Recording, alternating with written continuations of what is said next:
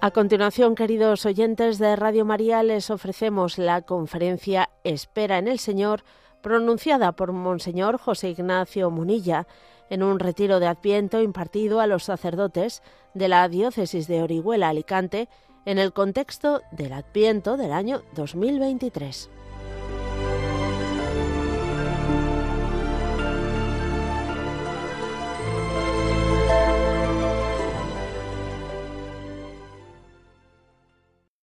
Espera en el Señor, ¿eh? es el tema que he elegido para compartiros. Espera en el Señor. Sabéis que está en el Salmo 27, versículo 14.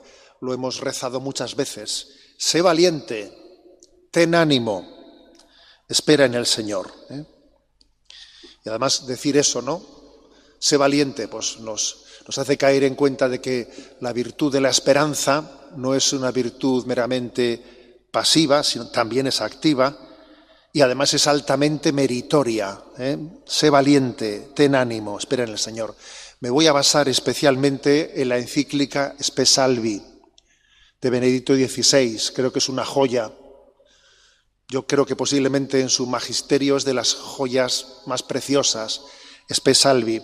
Sabéis que él publicó tres encíclicas tres encíclicas, ¿no? Siguiendo la estela de las virtudes teologales, Caritas in veritate, Spe Salvi y Deus Caritas Est. ¿eh? De las tres encíclicas, cada una de ellas seguía una de las virtudes teologales, ¿no? Bueno, y comienzo por citar una frase de San Agustín. Dice él, hay dos peligros grandes vivir sin esperanza y vivir con una esperanza sin fundamento. Las dos cosas. O vivir sin esperanza o vivir con una esperanza sin fundamento, ¿no? Dos grandes peligros de la vida. El primero, vivir sin esperanza, o sea, vivir en desesperación, ¿no? En desesperación, bueno, pues hemos sido testigos, somos testigos de ello de aquella conocida frase de Sartre, el hombre es una pasión inútil, fue especialmente el existencialismo francés el que encarnó esa postura de, de desesperación, pero hay que decir que posiblemente no sea esta eh, pues la opción mayoritaria ¿no? de nuestros días. Pienso que quienes hoy en día se plantean eso de que el hombre es una pasión inútil, se hacen preguntas, se cuestionan, se cuestionan, que no es poco, ¿no? Yo creo que una de dos, o llegan a la conversión o, al suicidio. ¿eh? Pero yo creo que de estos tales hay pocos, ¿no? De los que se cuestionan y se preguntan las últimas razones de, de la esperanza, ¿no? Creo que es mucho más frecuente el otro peligro del que habla San Agustín. Vivir sin esperanza o vivir con una esperanza sin fundamento. Eso es mucho más frecuente, ¿no? pues el autoengaño de la cultura en el estado del bienestar en el que estamos. ¿no? El estado del bienestar hoy en día lo cubre todo, nos lo asegura todo. Es como sustituir la esperanza por los deseos. Carecemos de esperanza y vivimos llenos de deseos, ¿no? Lo cual obviamente no funciona, pero ese es el paradigma, ¿no? Vivimos bajo el paradigma de las ensoñaciones vivas y de las esperanzas muertas. Y es una gran contradicción y que de hecho pues, la dolencia psíquica de, de la depresión caracteriza nuestro tiempo por esa gran contradicción. Ensoñaciones vivas, esperanzas muertas, ¿no? Por ejemplo, ¿no? Por ejemplo, lo típico hoy en día, lo típico, pues que un club eh, pues de jóvenes o un colegio consigue que un futbolista afamado, que es admirado por los jóvenes, vaya a darles un testimonio a los chicos. ¿Y qué les dice? ¿Qué les dice? Pues lo que les dice es, soñad. En esta vida es muy importante soñar, ser soñador. ¿eh? Sé atrevido en tus sueños, atrévete a soñar. ¿eh? Y esfuérzate, esfuérzate, esfuérzate, sueña y esfuerza. ¿eh? Sueña y esfuérzate. Ese es quizás el paradigma, lo típico, ¿eh? lo típico. Llega ahí el futbolista y todo el mundo dice, pues yo voy a atreverme a soñar como este, ¿no? Voy a atreverme a soñar. Pues el caso es que eso, conduce al abismo, porque Messi solo hay uno, ¿eh? y entonces todos esos chavales, por mucho que sueñen, no van a llegar a ser profesionales, no van a llegar, y se les está dando una perspectiva pues que es conducente pues a la quiebra interior, a la quiebra, ¿no?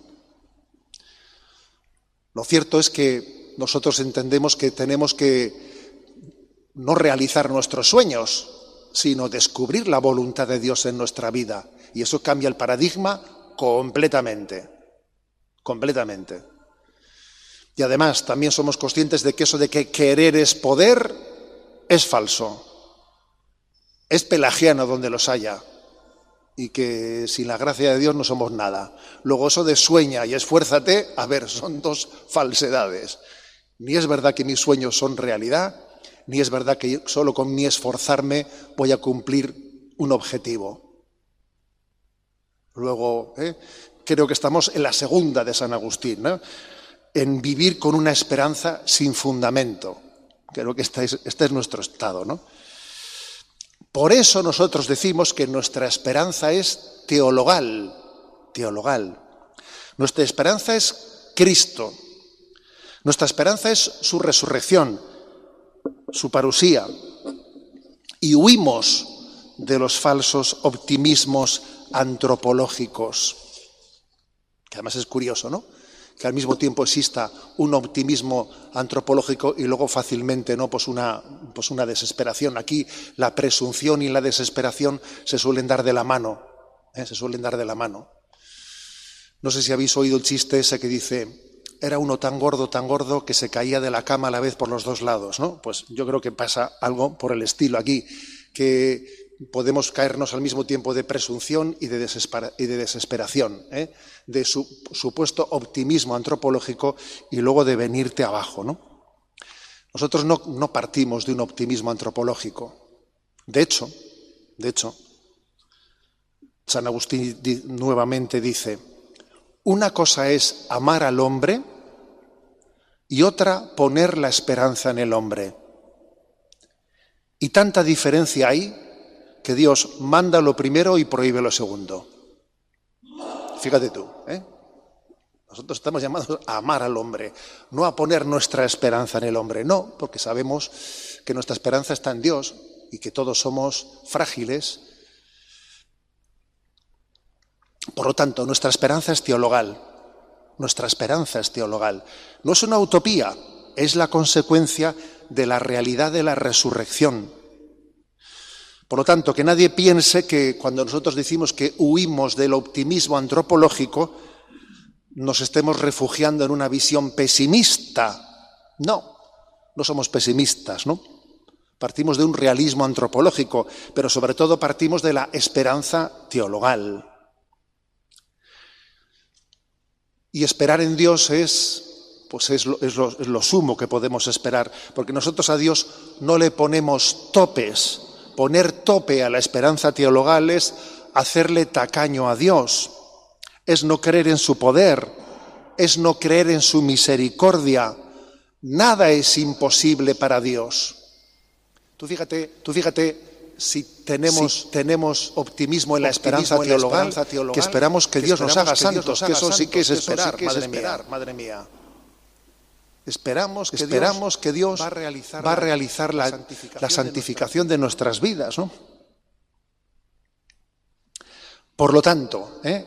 la esperanza teologal es educadora de nuestros deseos humanos. De manera que va educando los deseos para que permanezcan abiertos a la trascendencia, para que apunten hacia la virtud teologal para que las esperanzas humanas apunten a la esperanza teologal. De hecho, eh, la palabra, la etimología de la palabra desear es muy curiosa porque desear, desiderare, desiderium, hace referencia a las estrellas, sidera, a mirar al cielo como la fuente de una plenitud añorada. Por lo tanto, el Señor educa nuestros deseos para apuntarlos a la trascendencia, para, para, apuntarlos a la esperanza teologal. Y eso cambia nuestro tono vital, cambia nuestro tono vital. El Papa Francisco dice, la esperanza es como la levadura, lo que hace que el alma sea grande, te ensancha, te oxigena, es obvio, ¿eh? te desagobia la esperanza teologal. La esperanza cristiana es vivir el presente desde el futuro que nos ha sido dado, desde esa promesa de eternidad que ya la poseemos por la fe, por la esperanza y por la caridad. Y eso nos permite vivir con otro tono vital, con otro tono vital. Para empezar, pues con una, una visión del pasado que está llena de gratitud, y con una visión del momento presente que es vista como un momento de gracia. Dios me, da, Dios me da este momento de gracia. Dios me regala el día de hoy. Es una ocasión de gracia, ¿no? Bien, doy un paso más. La esperanza tiene virtudes morales ligadas a ella principalmente que son la paciencia y la perseverancia. En la Sagrada Escritura la esperanza va muy ligada a la, paciencia. La paciencia es como la hija pequeña de la esperanza. Y al mismo tiempo, la paciencia es también madre de la perseverancia. O sea que si me permitís un poco la broma, podríamos decir que la esperanza es madre de la paciencia y abuela de la perseverancia, ¿no? ¿Eh? Pero son claves, paciencia y perseverancia, ¿no? Son claves para, para la instauración del reino de Dios, porque la instauración del reino de Dios tiene muchos dientes de sierra, tiene muchos altibajos. La vida es corta. Yo creo que todos tenemos esa experiencia pero al mismo tiempo es lo suficientemente larga como para que en ella haya muchos, altibajos, muchos dientes de sierra. Entonces la paciencia y la perseverancia es clave.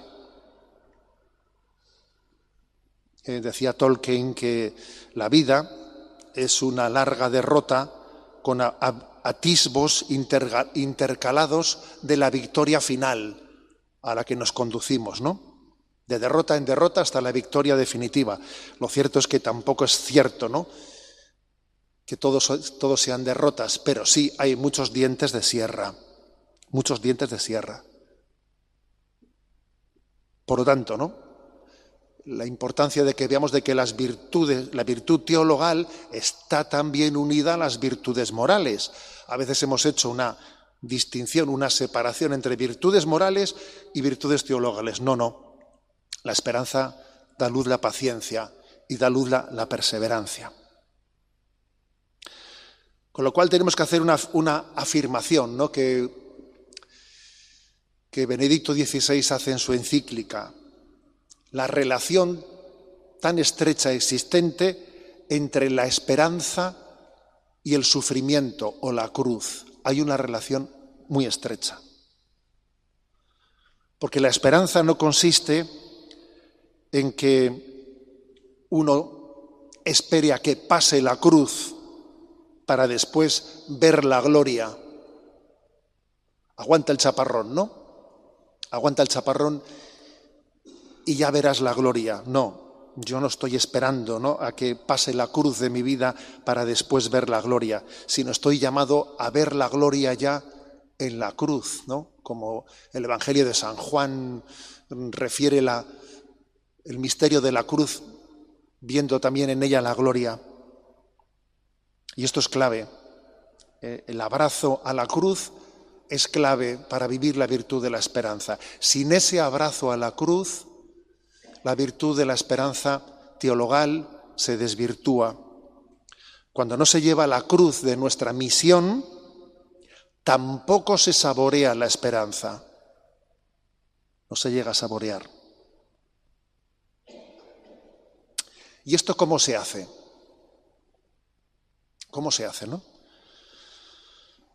Yo me atrevo a, hablar de un triple paso. Yo cuando era pequeñito, íbamos, pues yo fui educado pues, en una familia pues, que nos hablaba mucho de, la confianza, el corazón de Jesús, etcétera. Me acuerdo que cada vez que vivías una contradicción, pues, un, pues, pues disgusto, un lo que sea, ¿no? Pues enseguida mis padres me decían, venga, ofrécelo. Me decían así rápidamente, no, ofrécelo. Y yo a veces me rebotaba un poco con ese ofrécelo, porque claro, ofrécelo era como recurso, recurso para todo fácil, ¿no? Ofrécelo, ¿no? Pero fíjate, creo que hay un auténtico tesoro escondido, pero es importante ahondar en él. Yo creo que hay como un triple paso para que ese ofrécelo sea un verdadero, sea algo verdadero y no sea una palabra, una frase hecha. Hay un triple paso. Primero, en ese abrazo a la cruz. Primero, lo acepto por la fe. Segundo, lo abrazo por el amor. Y tercero, lo ofrezco por la esperanza. Las tres virtudes teologales están implicadas en el abrazo a la cruz. Lo acepto por la fe, porque sé por la fe que Dios está presente en esta situación. Lo abrazo con, amor, porque sé que el Señor me ayuda, me llama a enamorarme de Cristo crucificado, como a San Francisco de Asís, a enamorarme del crucificado. Y lo ofrezco, lo ofrezco con esperanza, porque sé que no hay nada inútil, todo confluye para la gloria de Dios, unido a la, a la ofrenda de Cristo. Por eso decíamos que no hay esperanza sin el abrazo a la cruz, que incluye la aceptación de la fe, el abrazo del amor y el ofrecimiento de la esperanza. Hay muchos testigos, ¿no? Testigos de esto. Por ejemplo, pues yo creo que un testigo impresionante es, el Josefina Vaquita. Sabemos de su vida, ¿no? Nacida en Sudán en 1869 y cómo, y cómo vivió en la esclavitud y cómo esperó y cómo vivió toda aquella situación de injusticia esperando en el Señor, esperando en el Señor. Y su esperanza no fue que viniese Espartaco, ¿sabes? Porque claro, uno hubiese dicho en esa situación que venga Espartaco, ¿eh? que venga Espartaco y, que no, esa no fue su esperanza. Su esperanza fue Jesús. Su esperanza fue Jesús, ¿no? Que hizo que su humillación, fuese dignificada y totalmente ofrecida, ofrecida a Dios, ¿no? En un abrazo impresionante, ¿no? Ella sabía que su único dueño, su único dueño era Dios nuestro Señor, sabía, sabía eso, por, por lo tanto nunca perdió la esperanza, la esperanza teologal, sabía que Jesús no le, no le había traicionado, que en cada momento no le estaba configurando con él en el abrazo a la cruz. Es un testigo de la esperanza impresionante. Josefina Vaquita. Doy un paso más. En Espesalvi se habla de que la, la virtud de la esperanza no está únicamente unida a la cruz, al abrazo en esperanza de la cruz, ¿no? Sino que la virtud teologal de la esperanza está también ligada a nuestra fe en el juicio de Dios, a nuestra fe en que Dios hará justicia. La última palabra la tiene Dios. La última palabra la tiene Dios. Dice Spesalvi, ¿no? De, así tenemos que entender el juicio de Dios. Es curioso que nosotros rezamos en el credo, ¿no? Y vendrá como juez de vivos y muertos, etcétera. Pero tenemos que reconocer que a la palabra juicio a la palabra juez pues se le ha añadido un componente antipático muy grande, muy grande. ¿eh? De hecho, te encuentras por ahí algunos misales que algunos me he encontrado yo, ¿eh? sido un poco antiguos, en los que algunos se ha atrevido a corregir algunas palabras, ¿no? algunas veces de la oración colecta, Cuando dice Dios Todopoderoso, de repente alguien ha puesto Dios Todo Bondadoso, ha dicho, bueno, ha dicho voy a, voy a mejorar el original, ¿no? También me he encontrado eso en el credo, que alguno en su comunidad cristiana, en vez de decir vendrá como juez, ha tachado eso y, vendrá como padre, digo, mejorando el original tú. ¿eh? Pero detrás de eso, detrás de eso obviamente se esconde una falta de conciencia de que el juicio de Dios es nuestra esperanza. El juicio de Dios es nuestra esperanza. Que venga Dios y haga justicia.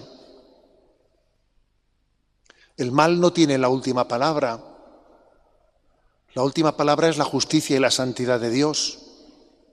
Por eso tenemos que pedir la gracia de no tener temor a su llegada y de tener esperanza en el juicio de Dios. La pregunta es si yo espero el juicio de Dios como el día de mi liberación o le tengo miedo como el día en el que se desenmascare ¿no? mi, vida de, mi vida de pecado. Creo que una virtud teologal de la esperanza vivida sanamente, en plenitud, ama la llegada, la parusía, la llegada de Dios. A este respecto me, os refiero una, una anécdota histórica que en una ocasión escuché yo ¿no? a un director de ejercicios espirituales que creo que es muy luminosa. Todos sabemos lo que ocurrió en los campos de concentración de la Segunda Guerra Mundial, ¿no? en Auschwitz y en tantos otros. Cuando, cuando se acercaba la liberación, cuando ya había noticias de que los rusos y los americanos se iban acercando, que la liberación iba a ser inminente, pues había una expectación, una expectación de ese momento de liberación, ¿no? También un miedo de que fuesen asesinados antes de esa liberación.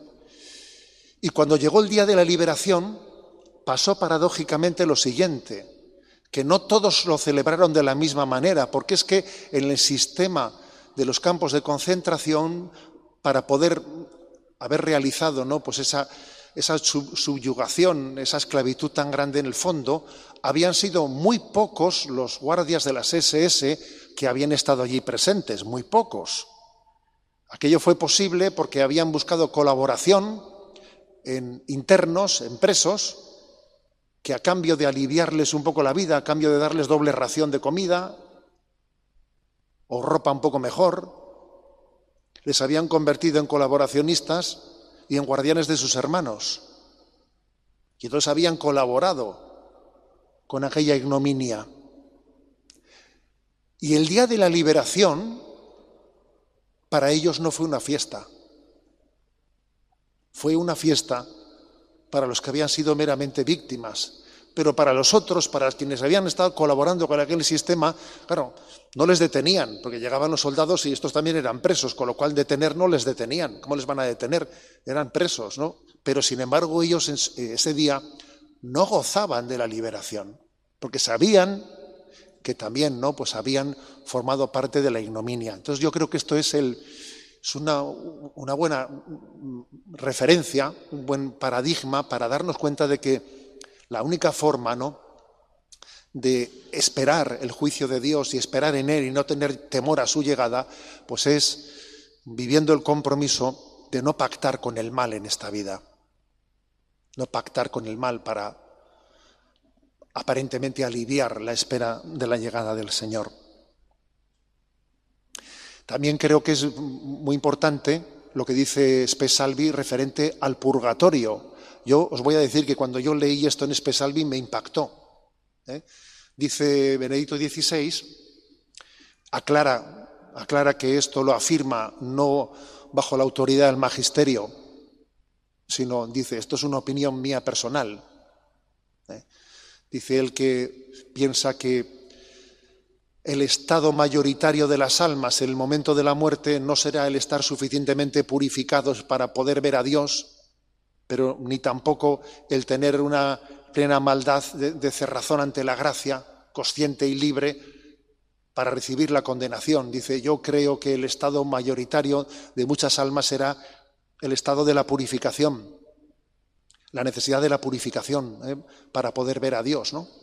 Y yo la verdad es que cuando lo leí, sentí una gran consolación porque entendí también que el purgatorio es un estado de esperanza, de esperanza. Y que oramos por nuestros difuntos porque tenemos esperanza de que al final la obra de la santidad de Dios se va a consumar, a pesar de nuestras, de nuestras contradicciones, a pesar de que también hemos sido colaboracionistas en nuestros campos de concentración, ¿no? Y Dios nos ofrece la misericordia de su purificación en esta vida y en la siguiente. Y en esta vida, por cierto, ¿no? Las purificaciones, pues eso, se muestran de tantas formas, ¿no?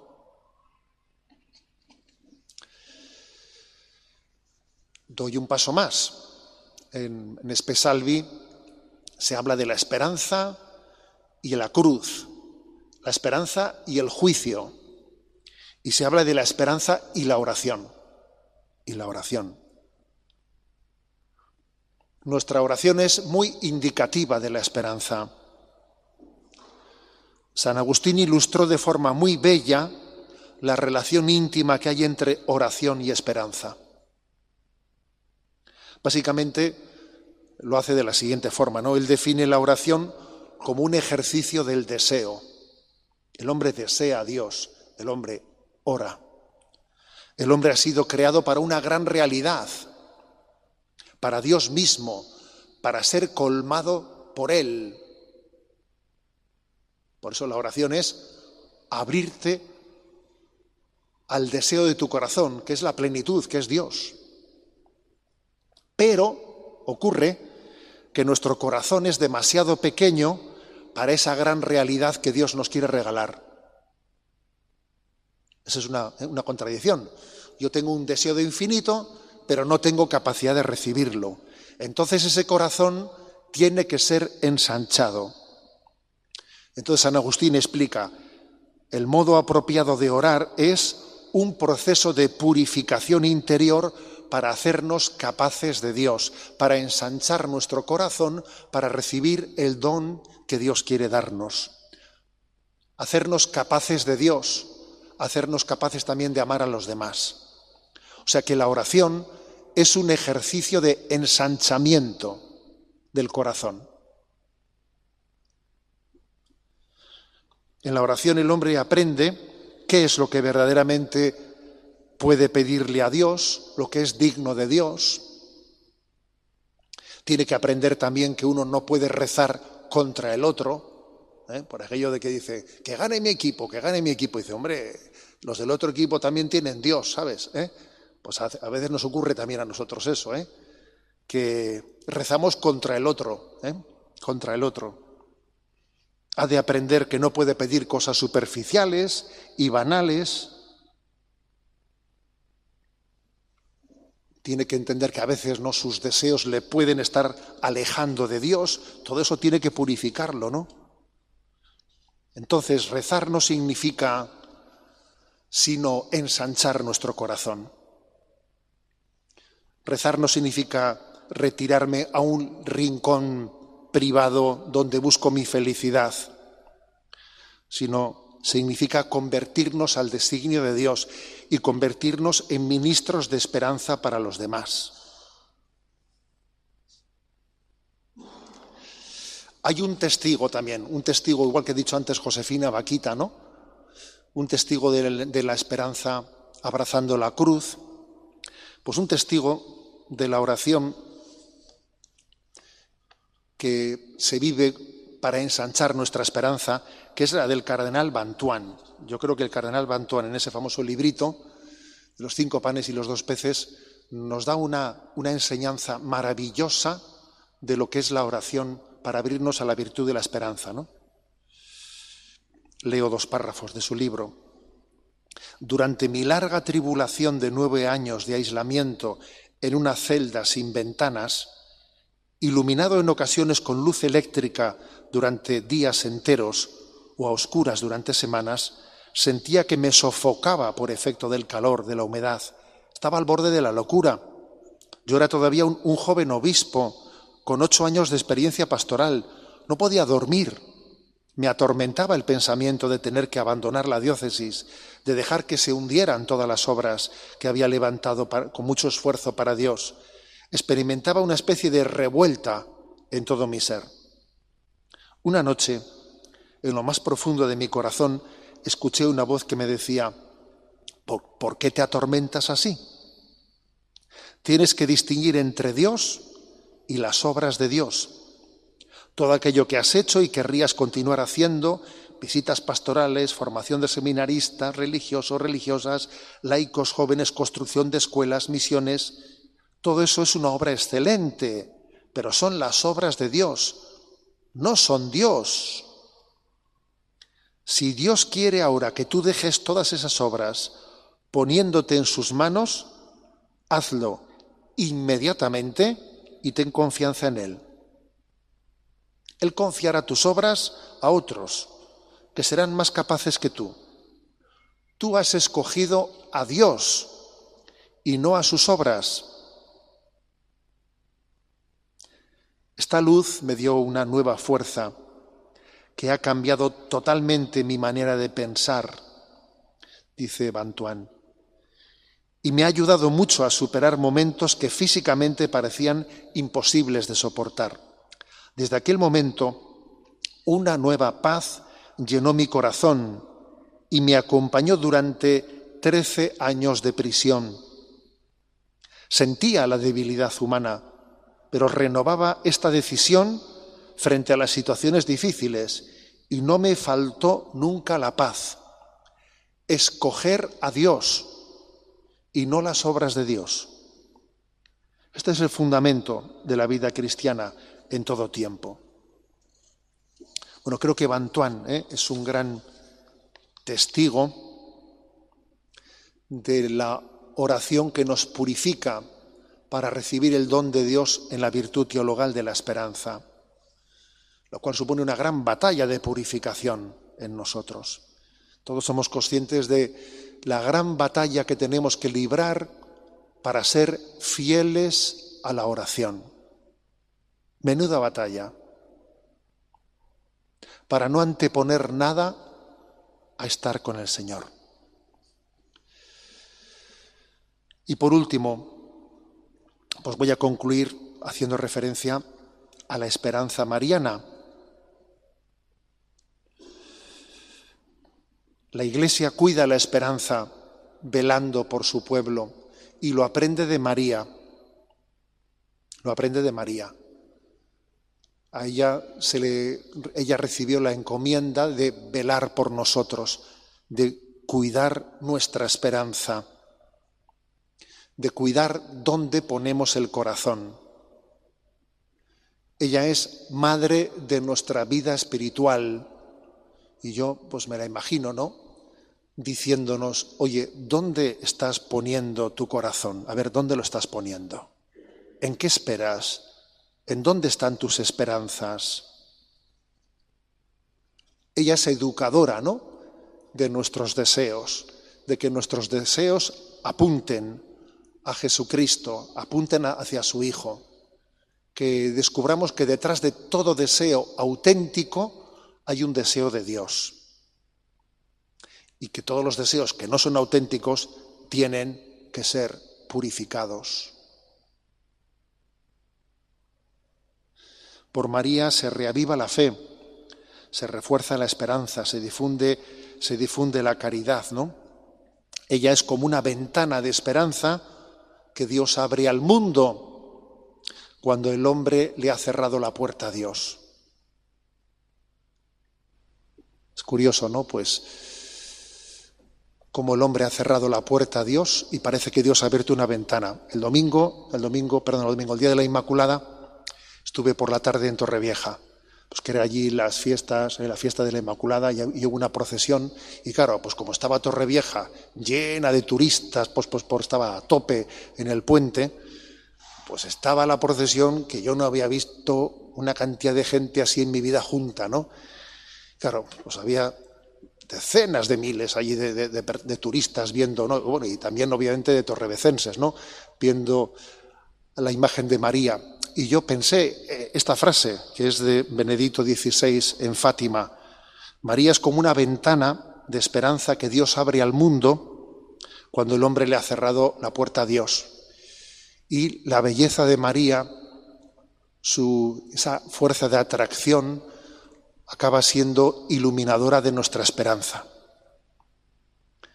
La belleza de María, su belleza espiritual, es una profecía de la felicidad que Dios nos quiere dar. Y especialmente lo hemos mostrado, lo hemos vivido pues, en la celebración de la Inmaculada Concepción.